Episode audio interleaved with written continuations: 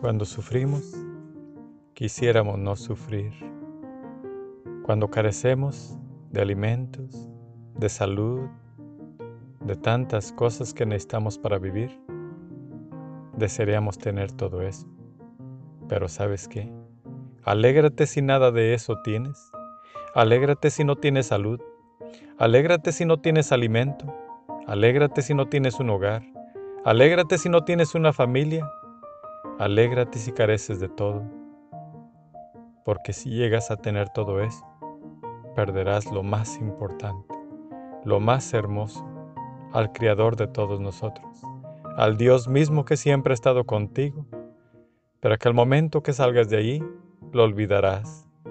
Por eso vive feliz donde estás, acepta tu vida, vívela, vive tranquilo, reconoce a Dios, piensa en Él, no le reclames.